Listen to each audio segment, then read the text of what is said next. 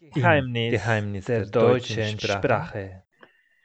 Guten Tag und willkommen zu der neunten Folge von Geheimnisse der deutschen Sprache. Heute reisen wir virtuell nach Hamburg und auf der Suche nach neuen Impulse, um Deutsch zu lernen, begegnen wir Robin, der Podcast-Gründer von Auf Deutsch gesagt. Schön, dass du dabei bist. Hallo. Ja, hallo. Hallo, freut mich auch. Vielen Dank für die Einladung. Es mir aufgefallen, dass du auch in dem, der Vorstellung von diesem Podcast sprichst, dass äh, wichtig ist, einfach Materialien zu liefern. Und ein Satz, das ich sehr cool fand, war, dass du authentisches Deutsch versorgen willst. Was ist aus deiner Sicht authentischer Deutsch oder authentische deutsche Sprache? Ja, also ich würde zunächst mal sagen, dass die Herangehensweise, wie man normalerweise eine Sprache lernt. Also normalerweise lernt man ja in der Schule in seinem Heimatland eine Fremdsprache. Und da sind es meistens so die klassischen Themen, äh, die die Schulbücher dort ansprechen. Also ähm, das Praktikum im Ausland oder ähm, mein Tag oder ähm, ja, einfach Sachen, die natürlich wichtig sind, um eine Sprache zu lernen und um reinzukommen. Aber die normale Sprache geht natürlich über diese Themen hinaus und viele Themen werden einfach gar nicht angesprochen. Ist ja auch klar, ein Schulbuch kann nicht das ganze Leben abdecken. Und ähm, da ist es mir wichtig, eben auch über andere Themen zu sprechen in meinem Podcast und ja, da eben das Vokabular und den Wortschatz zu ja, präsentieren, so wie er wirklich benutzt wird und auch auf Sprache einzugehen, die ja vielleicht ein bisschen Slang sind oder aber einfach auch, ähm, ja, die man nicht jeden Tag hört, wenn man ähm, zum Beispiel Fernseh guckt. Ne? Fernsehsprache mhm. auf Deutsch ist auch eine ganz andere als die, die man spricht, wenn man mit seinem Kumpel zum Beispiel sich unterhält. Auf jeden Fall. Und auch ähm, dieser Name, also auf Deutsch gesagt, hat so impliziert so zwei Bedeutungen. Also einfach eine Doppeldeutung. Ne? Also es ist etwas, äh, inwieweit man offen oder ehrlich darüber äh, spricht und auch inwieweit man sich aufregt, weil das immer so mit einfach einem Mist ver ver verbunden und, und da versuchst du genau einfach einen Realitätsbezug da äh, hinzukriegen bei diesem Prozess, also diese Fremdsprache, diese deutsche Sprache zu erlernen. Genau, also es geht halt auch darum, mal Wörter zu benutzen, die man im Schulbuch vielleicht nicht findet. Ne? Und da sind dann auch eben mal Schimpfwörter dabei, aber die gehören natürlich genauso zur Sprache dazu, wie alle anderen Wörter auch. Hm, dabei möchte ich natürlich jetzt niemanden beleidigen und äh, ich denke, dass mir das auch ganz gut gelingt das differenziert darzustellen, dass man eben diese Wörter kennenlernt, aber sie vielleicht nicht unbedingt im Alltäglichen äh, gebrauchen sollte. Mhm, verstehe. Auf der Suche nach Zitaten, das war auch so ein, ein Vorschlag, den ich hatte, also ich musste viele Zitate lernen. Ich kam auf eine, die ich gerne äh, auf deren Bedeutung, auf deine Interpretation fragen würde, und zwar, das heißt, die Sprache ist die Kleidung der Gedanken. Inwieweit müsste man gut hier in Deutschland oder im deutschsprachigen Raum gut angezogen sein, laut dieser Waffe? Ja, also grundsätzlich ist es natürlich immer wichtig, sich gut auszudrücken, denn hm, ich sag mal, man spricht und das Gegenüber hat sofort einen Eindruck von der Person. Also der erste Eindruck ist ja immer äußerlich aber ich sage mal, es gibt auch immer einen zweiten ersten Eindruck und das ist, ähm, sobald eine Person spricht. Und ähm, da in diesem Moment verändert sich oft dann auch der erste äußerliche Eindruck. Also ich habe das schon oft gehabt, da ähm, trifft man auf Personen und denkt vielleicht im ersten Moment, aha, ja, die Person ist vielleicht ähm, so und so gekleidet. Also ich sage jetzt einfach mal Jogginghose und ähm, so ein Schlabberpullover, also so eher leger gekleidet. Und man würde vielleicht denken, okay, das ist jetzt jemand, der ähm, vielleicht äh, in, in Richtung Hip-Hop unterwegs ist und vielleicht eher so Slang-Sprache spricht. Aber die Person ist dann auf einmal völlig offen und ähm, kann sich, ich sage jetzt mal, eloquent ausdrücken und entspricht einfach überhaupt nicht dem Äußeren. Und so kann man die Person natürlich dann auf einmal wieder ganz neu ja, kennenlernen. Und ich denke, dass das schon wichtig ist, wie jemand spricht. Und auch umgekehrt, das war auch ein bisschen meine Gedanken, wenn ich dich jetzt zugehört habe, dass man auch so mittels dieser neuen Sprache, sei es Spanisch, Deutsch, kann man auch sozusagen einen anderen Einblick gewinnen, sozusagen. Also diese Person, die du so jetzt beschrieben hast, vielleicht, wenn man diese im Dialog, also ins Gespräch kommen kann, kann man sie einfach in eine andere Schublade einstecken oder sogar von der Schublade auflösen. Genau, richtig, ja. Das ist ja einfach, was das der Mensch leider immer macht. Also ich glaube, sonst wäre man auch überfordert, ähm, wenn man diese Schubladen nicht hätte. Aber natürlich ist es auch immer wichtig, dessen bewusst zu sein, dass man diese Schubladen hat. Und ähm, ja, ich denke, jeder Mensch ist, ist so komplex, dass er eigentlich in keine Schublade reinpasst. Aber ähm, ja, so ist es nun mal. Ne? Und ich denke, die Sprache ist einfach auch ein Faktor, der bei, diesen, bei dieser Zuordnung von Schubladen eine Rolle spielt. Wie würdest du das beschreiben? Also du bist Muttersprachler, aber inwieweit für dich ist die deutsche Sprache geheimnisvoll? Geheimnisvoll insofern denke ich, dass man viele Doppeldeutigkeiten hat. Ähm, gerade als Lerner der deutschen Sprache ist es, denke ich, auf den ersten Blick nicht immer erkennbar, ähm, welche, welche vielen Bedeutungen ein Wort oder auch Redewendungen haben können. Und ähm, insofern ist es, glaube ich, schon geheimnisvoll manchmal, diese Sprache dann auch zu lernen und ähm, ja, die Bedeutung alle kennenzulernen. Ich wollte äh, zuletzt einfach ein Zitat, das habe ich vor ein paar Tagen bekommen, wie im Vorfeld der Aufnahme erzählt, äh, bekomme ich immer wieder äh, Rückmeldungen oder Anfragen. Und genau, das war so eine nette Studentin, die ich, ich äh, lese vor, ich habe viele Schwierigkeiten, neue Wörter zu lernen, dann werde ich verwirrt sein, auch beim Sprechen und Schreiben. Und sie bat einfach um einen Ratschlag. Ich habe ihr äh, gesagt, wichtig ist, dass man sich einfach so mit dem aktuellsten äh, Stand, dass das einfach als Lernerfahrung genutzt wird, aber ohne sich zu überfordern, also immer so prüfen, dass einfach abwechselt, also dass man so die Sprache nicht nur in diesem akademischen Stil, ich glaube, es ging eher in die Richtung, sondern auch, wie du meintest, so im Fernsehen oder beim Sport oder soweit es geht, bei irgendeinen Online-Meetings anzuwenden. Hättest du eventuell auf Deutsch gesagt einen anderen Vorschlag? Hm, also grundsätzlich ähm, sollte man erstmal nicht so frustriert sein, dass man, wenn man ein neues Wort hört, ähm, wenn man es nicht gleich beim nächsten Mal vielleicht anwenden kann. Also es, es dauert auf jeden Fall, bis ein Wort in aktiven Wortschatz äh, ja, abrufbar ist. Und ich denke, dass man dranbleiben sollte, egal äh, wie weit man ist, wie gut man ist, ähm, ob man jetzt auf Anfängerniveau ist oder eben schon fortgeschritten.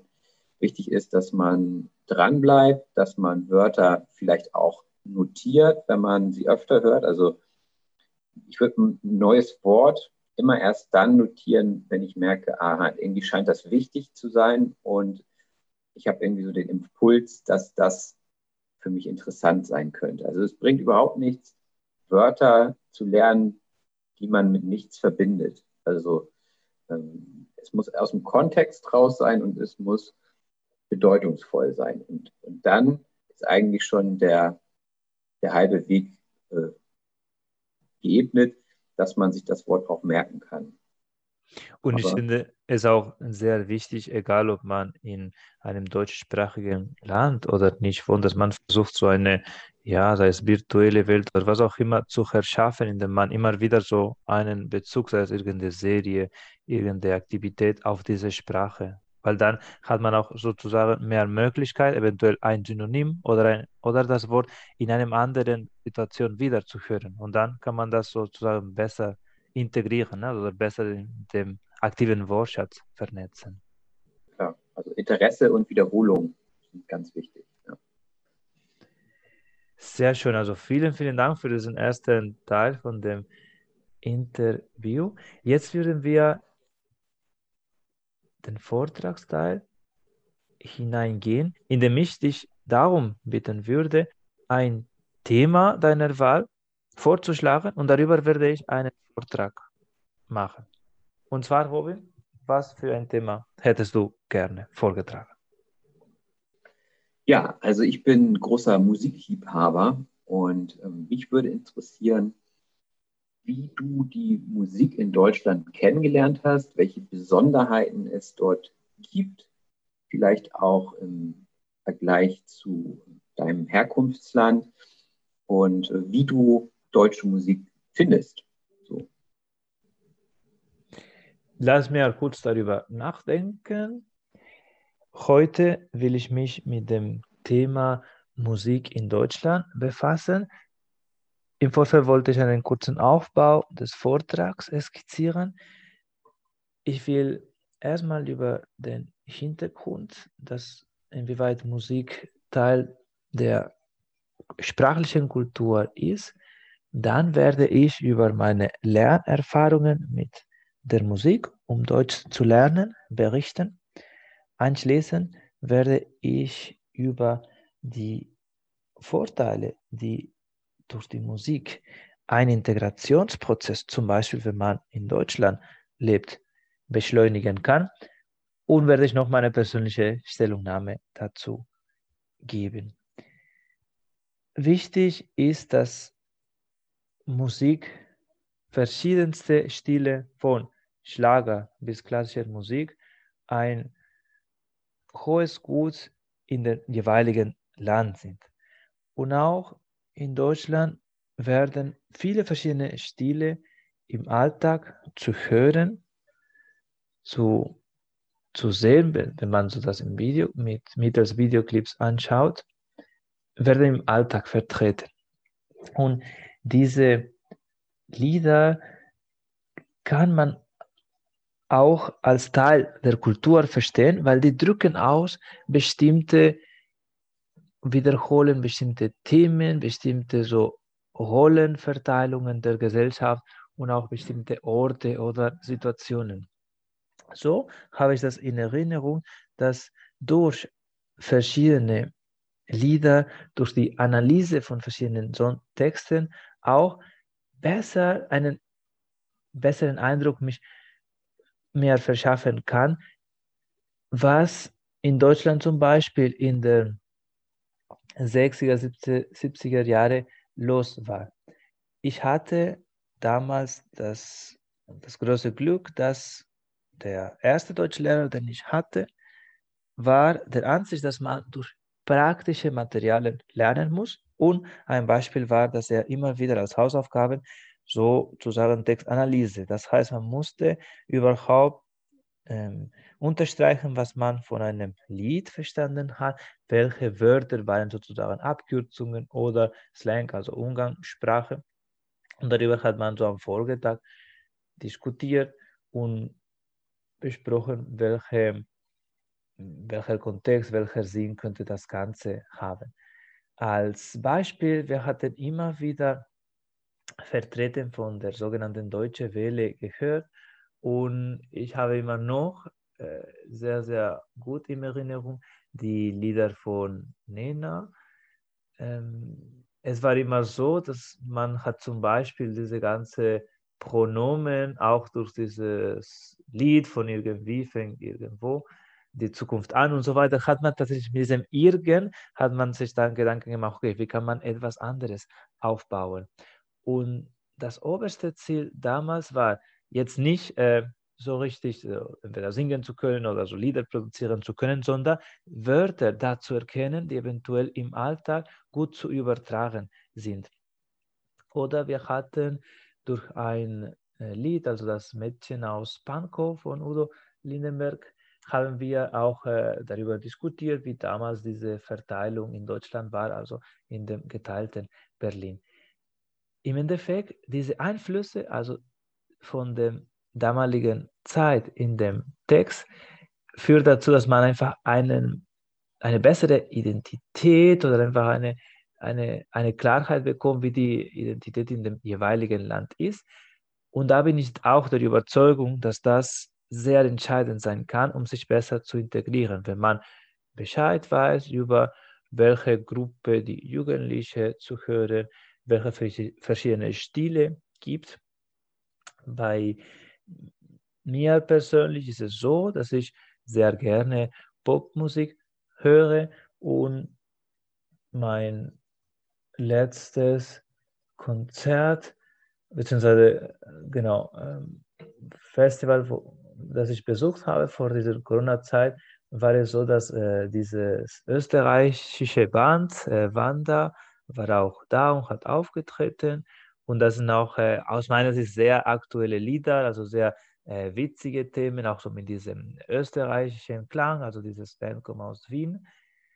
Und aus meiner Sicht ist es richtig äh, schön so, wenn man gerne Musik produziert oder wenn man gerne sich damit auseinandersetzt, dass man das nutzt auch für diesen Prozess oder für diese Lernerfahrung, eine neue Sprache zu lernen.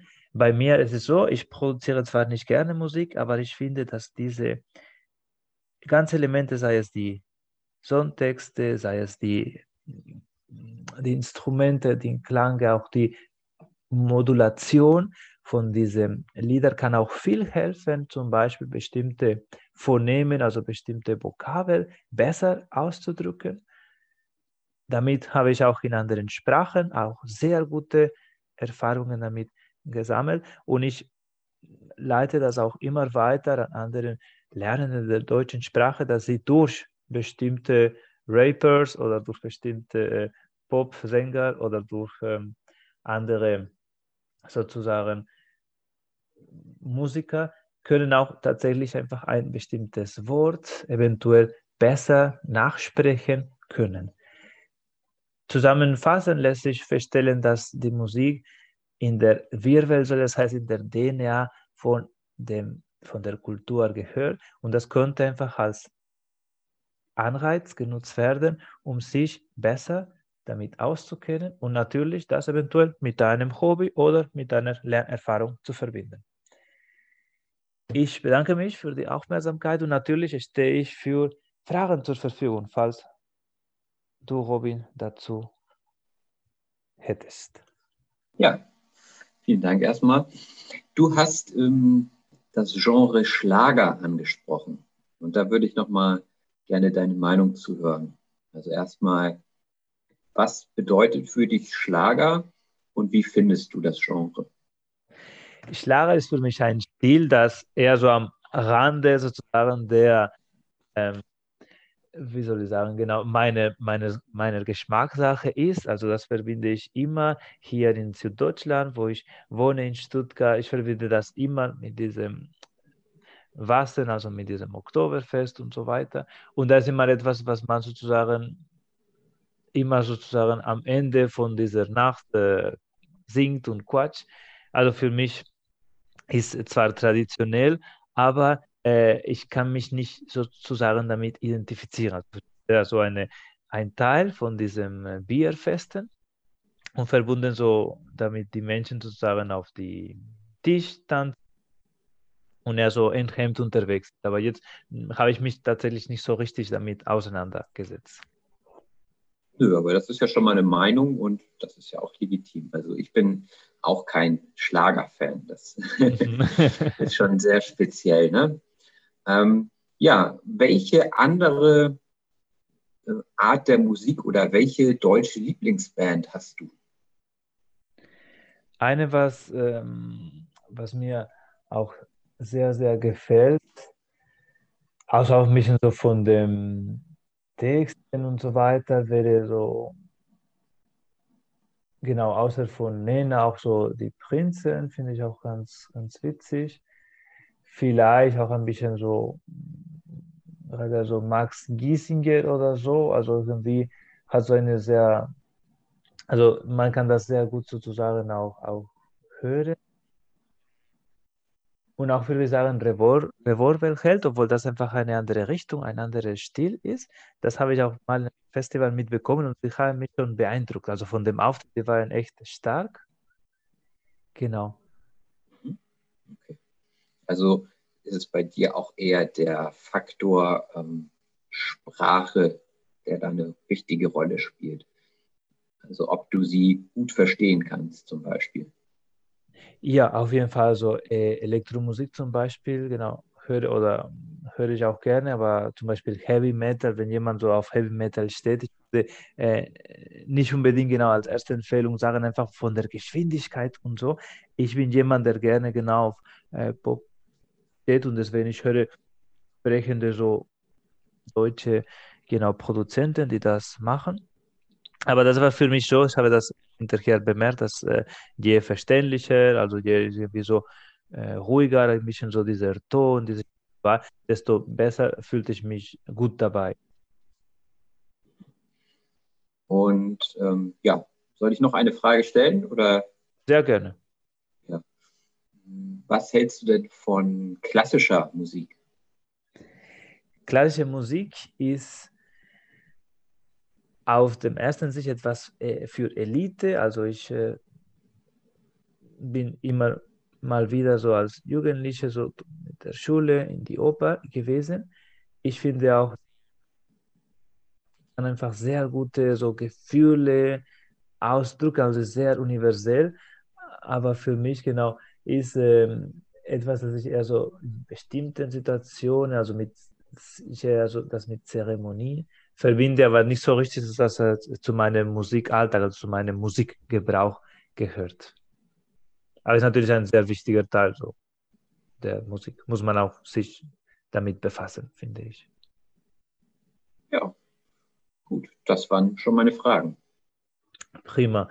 Genau. Nach diesem ersten Teil von dem Vortrag gehen wir so auf diesen Diskussions- Ansatz. Und hier es darum, dass wir zwischen fünf und sieben Minuten lang über ein Thema, meistens kommen die Modelle über Pro, Contra, Ansätze, aber auch es geht darum, verschiedene Aspekte zu betrachten. Und da genau hättest du auch erneut die Wahl, ein Thema, Thema vorzuschlagen, worüber wir ja, uns auseinandersetzen sollen. Ja, du hattest ja jetzt schon viel über Musik gesprochen und auch im Hinblick auf das Lernen der deutschen Sprache. Da würde ich ganz gerne anknüpfen wollen. Und zwar, ähm, welche anderen Medien eignen sich aus deiner Sicht zum Deutschlernen? Mhm. Genau, also ich finde, dass äh, nur eine Möglichkeit oder ein, sei es ein Hörbuch oder sei es ein Lehrbuch oder sei es ein Unterricht, wäre nicht ausreichend. Also ich bin der Meinung, dass man muss verschiedenste Anreize, Impulse nutzen, damit es dem Lernenden gut gelingen kann. Es ist auch so, dass wir auch verschiedene, sage ich mal, Areale oder, oder Kapazitäten haben, Kontakte, äh, Kontakte, Inhalte aufzunehmen.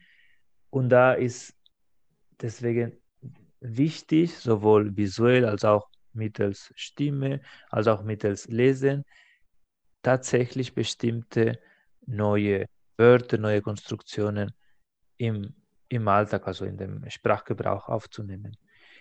Andere Möglichkeiten, die ich jetzt sehr interessant finde, ist zum Beispiel eine Serie anzuschauen. Also ich habe jetzt seit dem Sommer mit äh, Dark, ist eine deutsche Serie, die auf Netflix läuft, angefangen.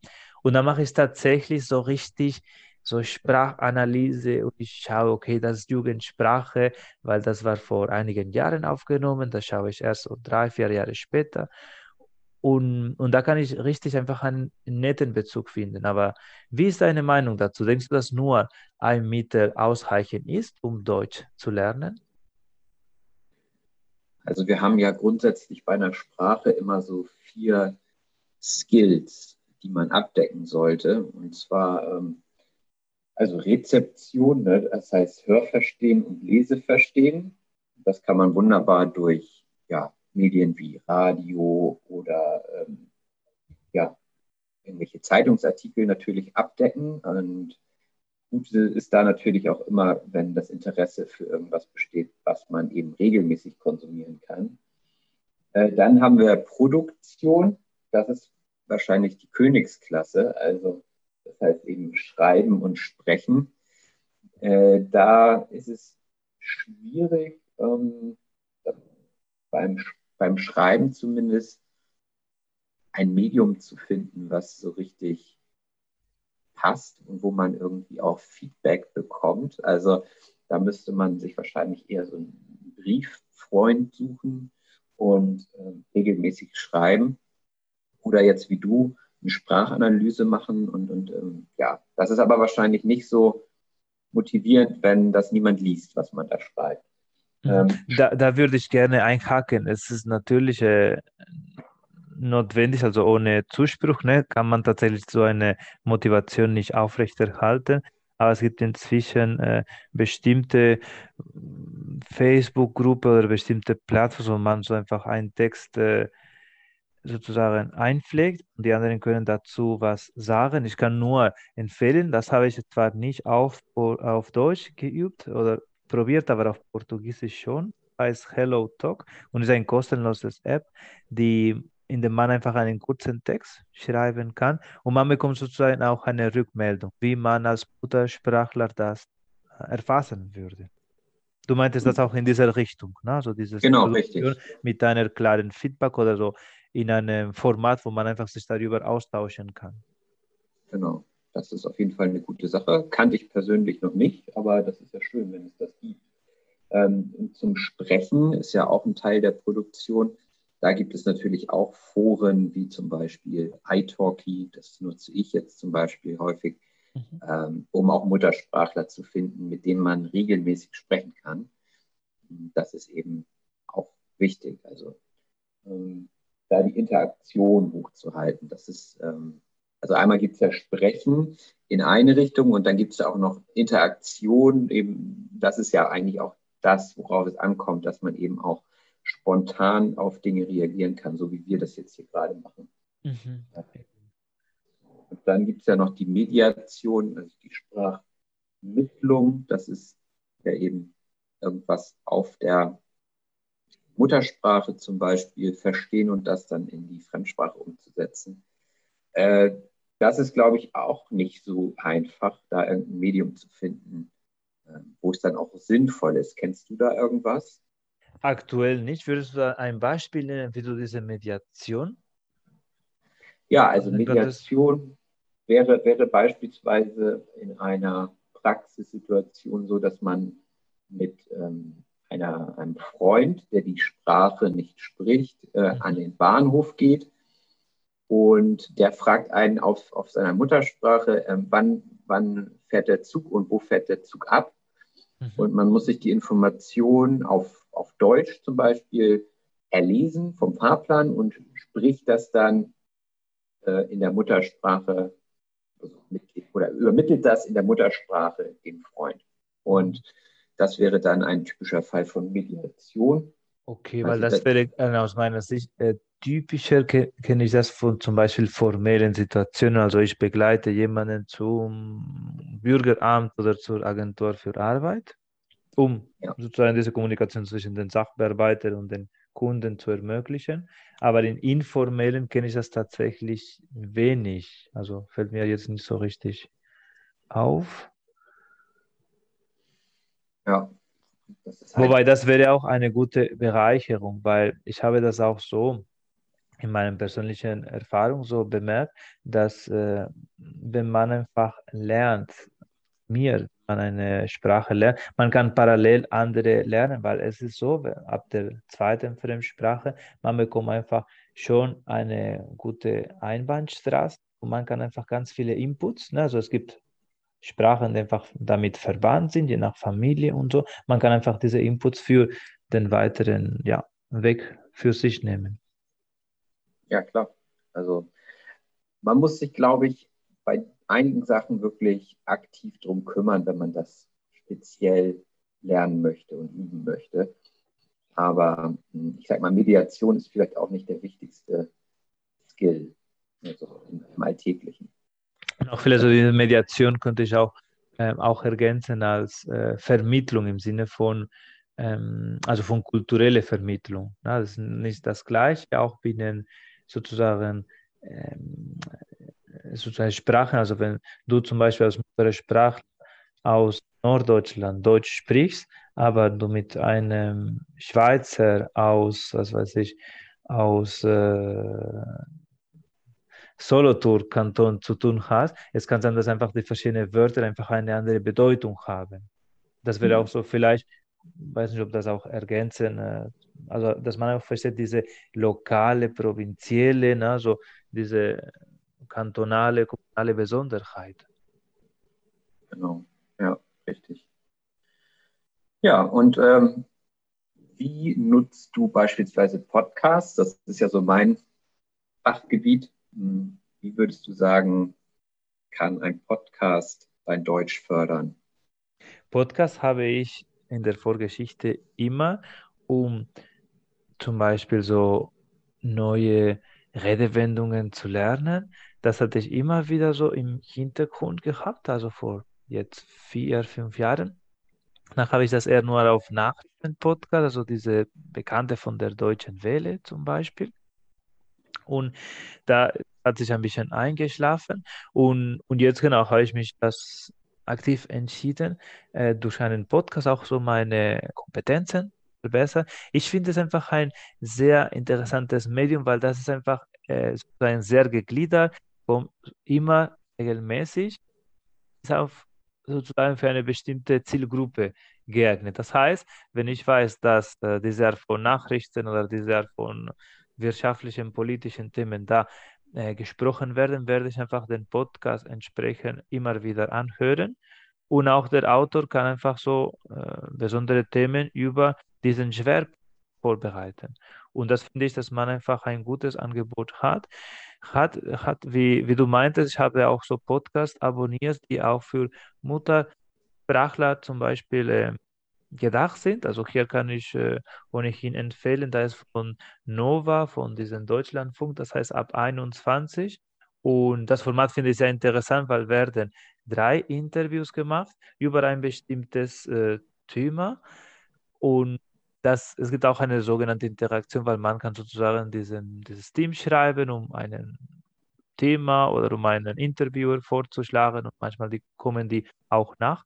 Und das finde ich, wie gesagt, eine sehr gut ergänzende Möglichkeit, auch diese Sprache im Alltag, weil egal wo ich wohne, egal äh, ob ich in Spanien, in Brasilien oder wo auch immer ich unterwegs bin, ich kann einfach mit meinem Kopfhörer einfach in diesem Welt, also in diesem Interview oder in diesem Gespräch, so wie gerade mich reinversetzen und vielleicht habe, habe ich neue Wörter, habe ich neue Einblicke, habe ich irgendwie interessante, motivierende Impulse, die ich einfach vielleicht für meinen Prozess mitnehmen kann.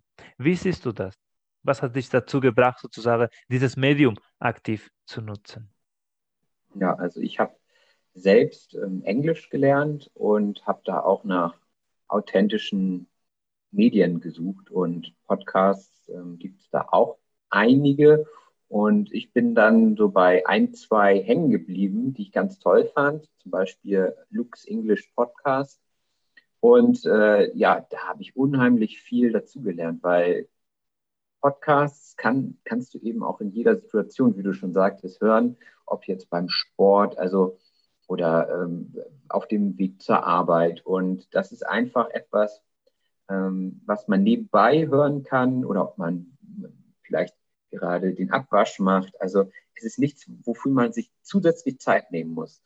Und das ist eben so schön, dass man das integrieren kann und ähm, ja regelmäßig dort auch die Sprache um die Ohren hat. Ne? Und das ist halt halt wichtig. Man nimmt so viel auch passiv auf. Also man merkt es gar nicht, wie man die, die Sprache lernt.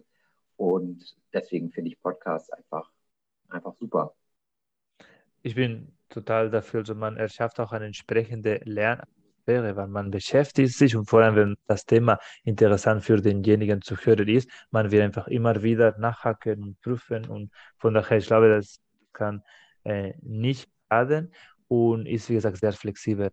Und ich würde alle ermutigen, auch die sagen, naja, meine Sprache ist nicht so gut, ich traue mich nicht zu reden und so weiter, dass sie das versuchen, egal in welchem Kreis, auch so für sich als Aufgabe, dass sie das üben, irgendeine Prüfungssituation, dass sie sich hinterher anhören und man kommt einfach, um in einem Gedankenschleife sich auch besser zu reflektieren. Das mache ich auch. Ich nutze auch diesen Podcast als aktives Lernmaterial. Also ich werde so korrigiert, ich werde nachgerüstet äh, sozusagen mit was ich jetzt sage. Und das ist einfach unbezahlbar. Also diese Möglichkeit, finde ich.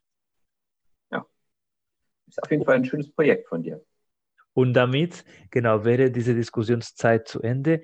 Offiziell gesehen hätte man ein Prüfler gesagt von dem Goethe-Institut, gut, wir hatten nicht verschiedene Ansatzpunkte. Wir sind uns sehr einig tatsächlich in diese äh, konstruktive äh, Lernprozesse. Also man, äh, davon ist jetzt die Rede, dass man jetzt nicht diese klassische Schulausbildung, also dieses Unterricht, dieses Passives vermittelt, sondern es geht eher darum, dieses Collaborative Learning, also dass man zusammen etwas aufbaut, wie zum Beispiel jetzt, also wir haben einfach eine Folge zusammen aufgebaut. Und ich glaube, das ist auch im Folge von der Corona-Zeit eine Möglichkeit, dass man einfach so diese äh, Lernansätze prüft, optimiert und ich bin mir sicher, dass vielleicht in ein paar Jahren so eventuell auch in der Schule äh, Podcasts als Aktivität in irgendeiner Volkshochschule gemacht werden, weil man merkt schon, dass die sehr effizient genutzt werden, genutzt können. Ja, würde ich mir wünschen. Genau, wir bleiben auf jeden Fall dran und besten Dank, dass du dabei warst und bis zur nächsten Folge. Genau, also für alle Lernerinnen und Lerner der deutschen Sprache, guckt gerne mal bei mir auch vorbei. Auf Deutsch gesagt heißt der Podcast. Ihr findet mich eigentlich überall, wo es Podcasts gibt. Auf Deutsch gesagt bekommt man auch einen Sternchen von Geheimnisse der deutschen Sprache. Dankeschön. Bis bald. Weitere Folge findet ihr in redcircle.com Geheimnisse der deutschen Sprache.